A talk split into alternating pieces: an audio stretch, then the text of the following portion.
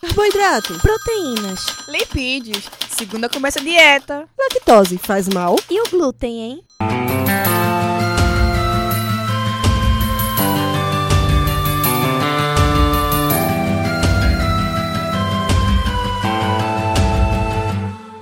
Começa agora mais um Alimenta Cast.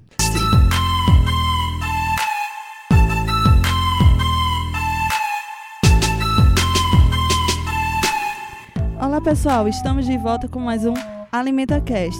E sabemos que para ter uma alimentação saudável, não basta conhecer o valor nutritivo dos alimentos.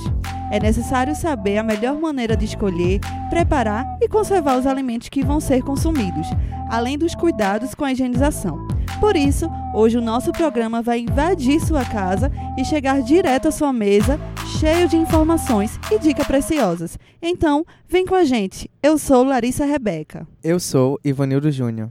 Eu sou Luciana Orange. E o tema de hoje é higiene e conservação de alimentos. Convidamos então para falar desse assunto com a gente a professora Tarsila Mendes, formada em nutrição pela UFPE CAVE, pós-graduada na Equalis pela Universidade Federal Rural de Semiárido, UFESA, em Mossoró, Rio Grande do Norte, e mestre em nutrição na área de alimentos pela UFPE Recife. Ela atua como consultora em controle de qualidade de alimentos e atualmente é professora do curso de nutrição do Centro Acadêmico de Vitória e da Fetivisa. Bem-vinda, professora Tassila, ao nosso AlimentaCast, programa vinculado ao Container Saúde do Centro Acadêmico de Vitória. Olá, gente. Eu que agradeço o convite.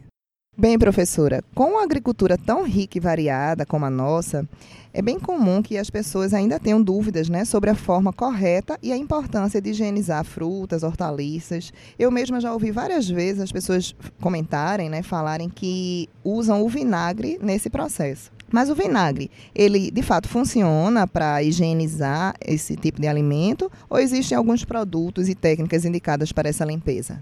Bom, gente, é, o vinagre ele possui um grau de acidez considerado fraco, tá? Que seria com é, a presença do ácido acético. Tanto que a gente usa ele de forma comestível, né? Nos temperos na nossa casa. Então, o que é que a gente pode fazer na nossa casa para higienizar nossas frutas e nossas verduras? Nós podemos utilizar uma solução com água sanitária. De que forma? Seria uma colher de sopa de água sanitária para cada um litro de água.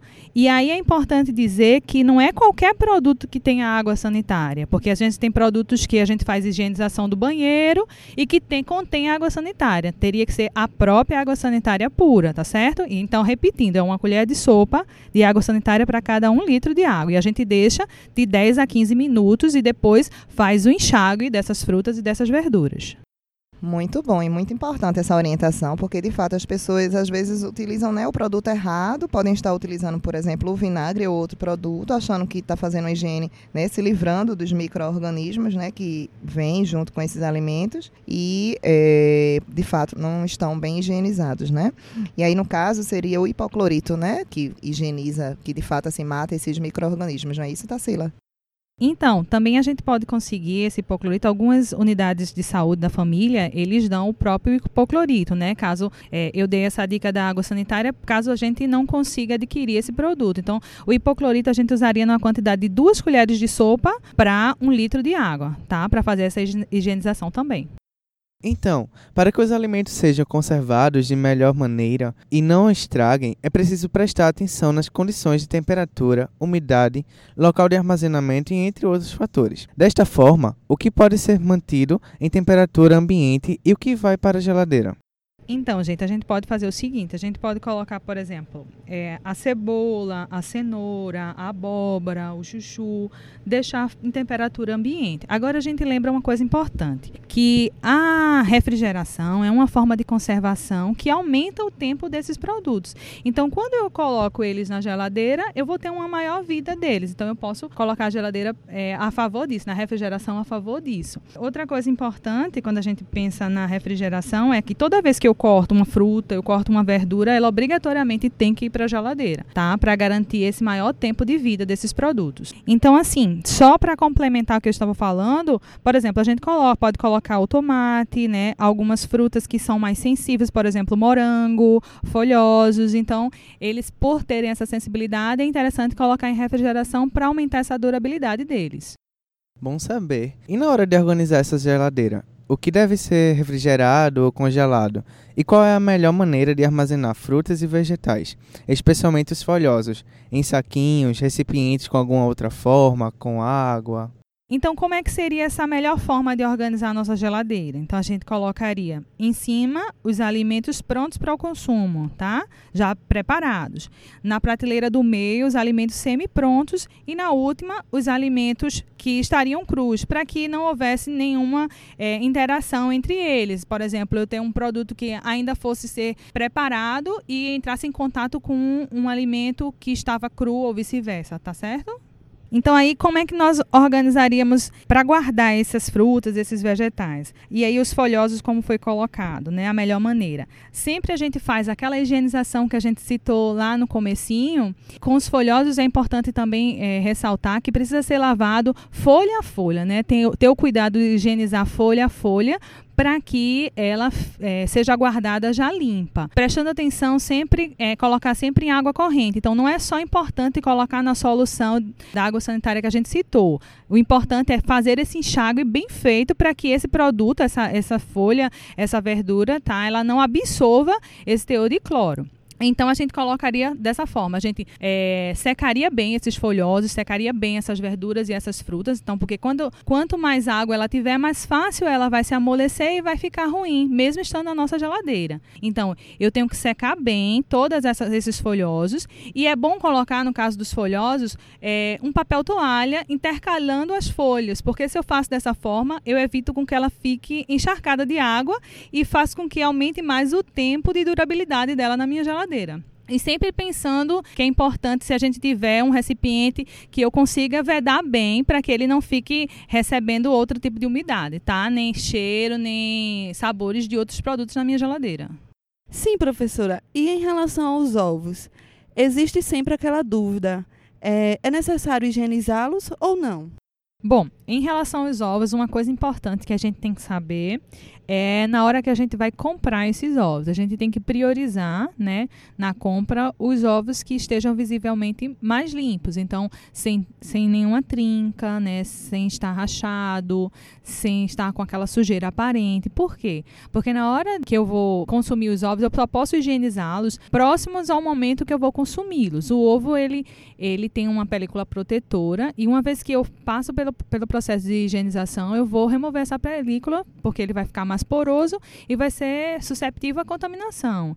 Então, eu, que, o que é que eu devo fazer? Eu só posso, eu devo comprar esses ovos da, da forma mais limpa possível. E aí, se a gente tem uma granja na nossa casa e a gente pega esses ovos lá, como é que se vem um pouco sujo, como é que eu faço? Eu posso, é, de uma forma superficial, né, remover por meio de um papel toalha essa sujeira grosseira e guardar de forma separada na minha geladeira. E quanto a esse armazenamento, professora, ele deve ser feito à temperatura ambiente, na geladeira, e se for na geladeira, deve ser realmente feito na porta, como a maioria das pessoas fazem? Bom, como a gente está falando de armazenamento, então toda vez que eu coloco na refrigeração, eu aumento o tempo de vida desse produto, tá? Então é importante colocar assim na geladeira. Mas é, as antigas geladeiras, elas vinham com aquele porta-ovos na porta da geladeira, que isso não é o ambiente ideal para ser colocado os ovos, tá? Por quê? Porque a porta da geladeira vai ter uma mudança de temperatura muito grande, né? Principalmente na abertura. Então, é, o local ideal é ficar realmente dentro da geladeira, na parte das prateleiras para que eu garanta é, essa estabilidade dessa temperatura desses, desses meus ovos. Ótimas dicas, Tarsila. Muito importante é, falar sobre a conservação né, dos alimentos, principalmente os, os alimentos em natura. Mas aí, é, em se tratando de alimentos industrializados, como deveria ser o armazenamento e a conservação desses alimentos? Quais os cuidados né, que assim, são mais importantes nesse tipo de alimento?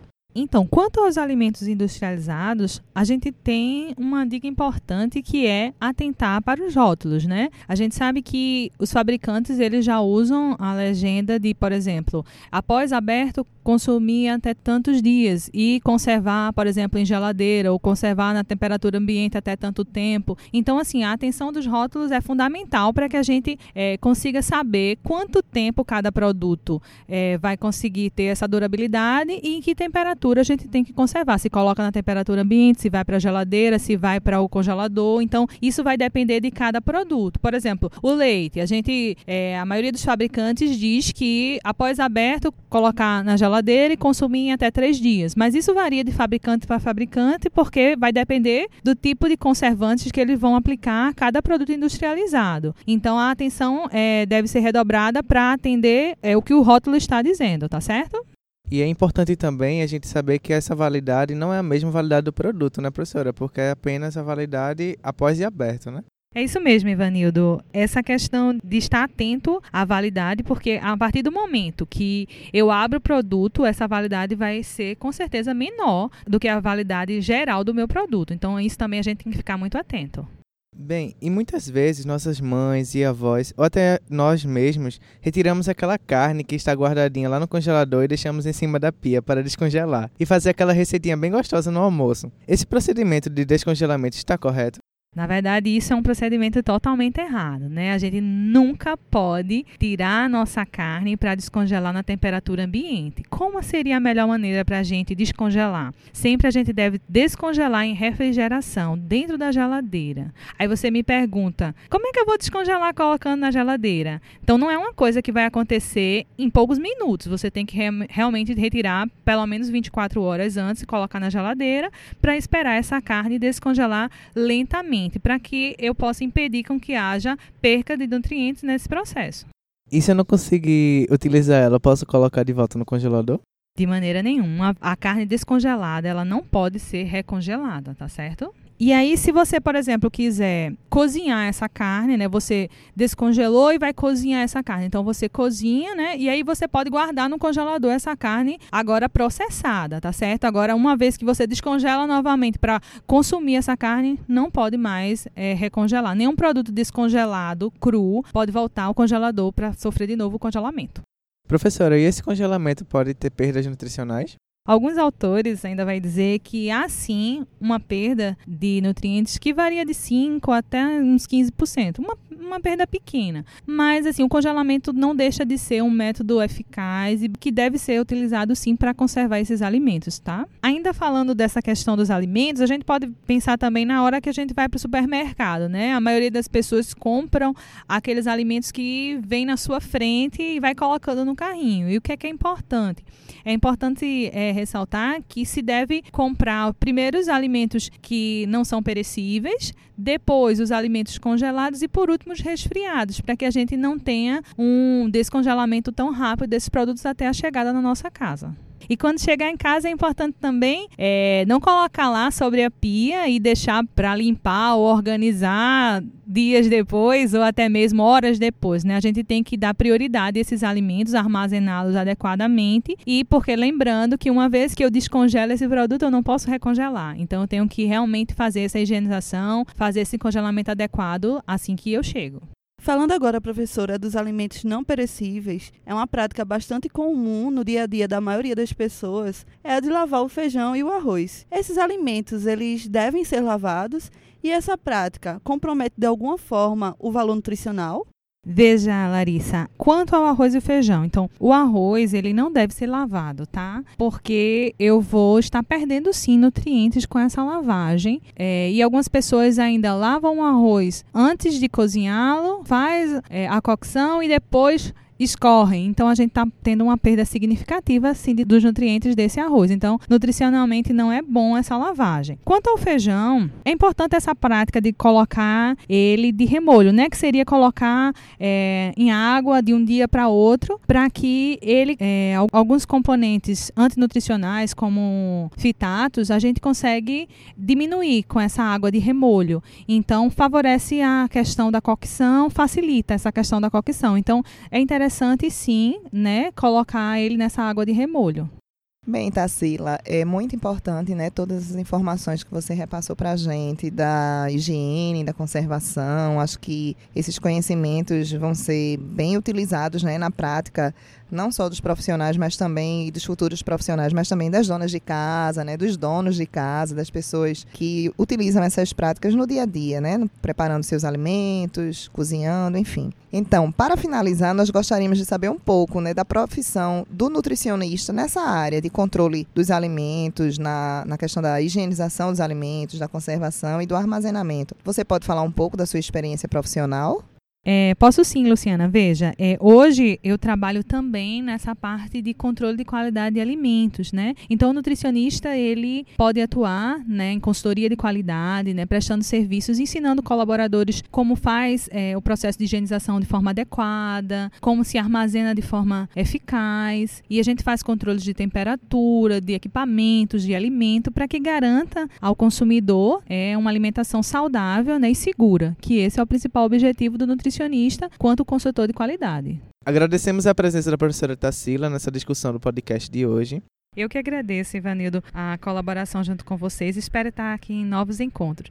E a você que nos escuta, esperamos que tenha aproveitado bastante. E para não perder nenhum detalhe, continue nos acompanhando através de nossas redes sociais, arroba AlimentaCast e arroba Saúde. Compartilhe esse programa com seus amigos e até o próximo AlimentaCast!